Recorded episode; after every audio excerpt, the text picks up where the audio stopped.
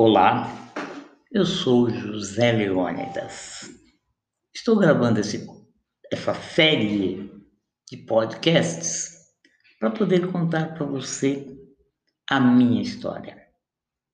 Contar para você como eu cheguei até aqui e como é a vida de um homem de mais de 50 anos, cadeirante, que enfrenta São Paulo de cara limpa e de peito aberto, olhando para cada obstáculo, cada desafio do meu dia de uma maneira totalmente positiva e corajosa.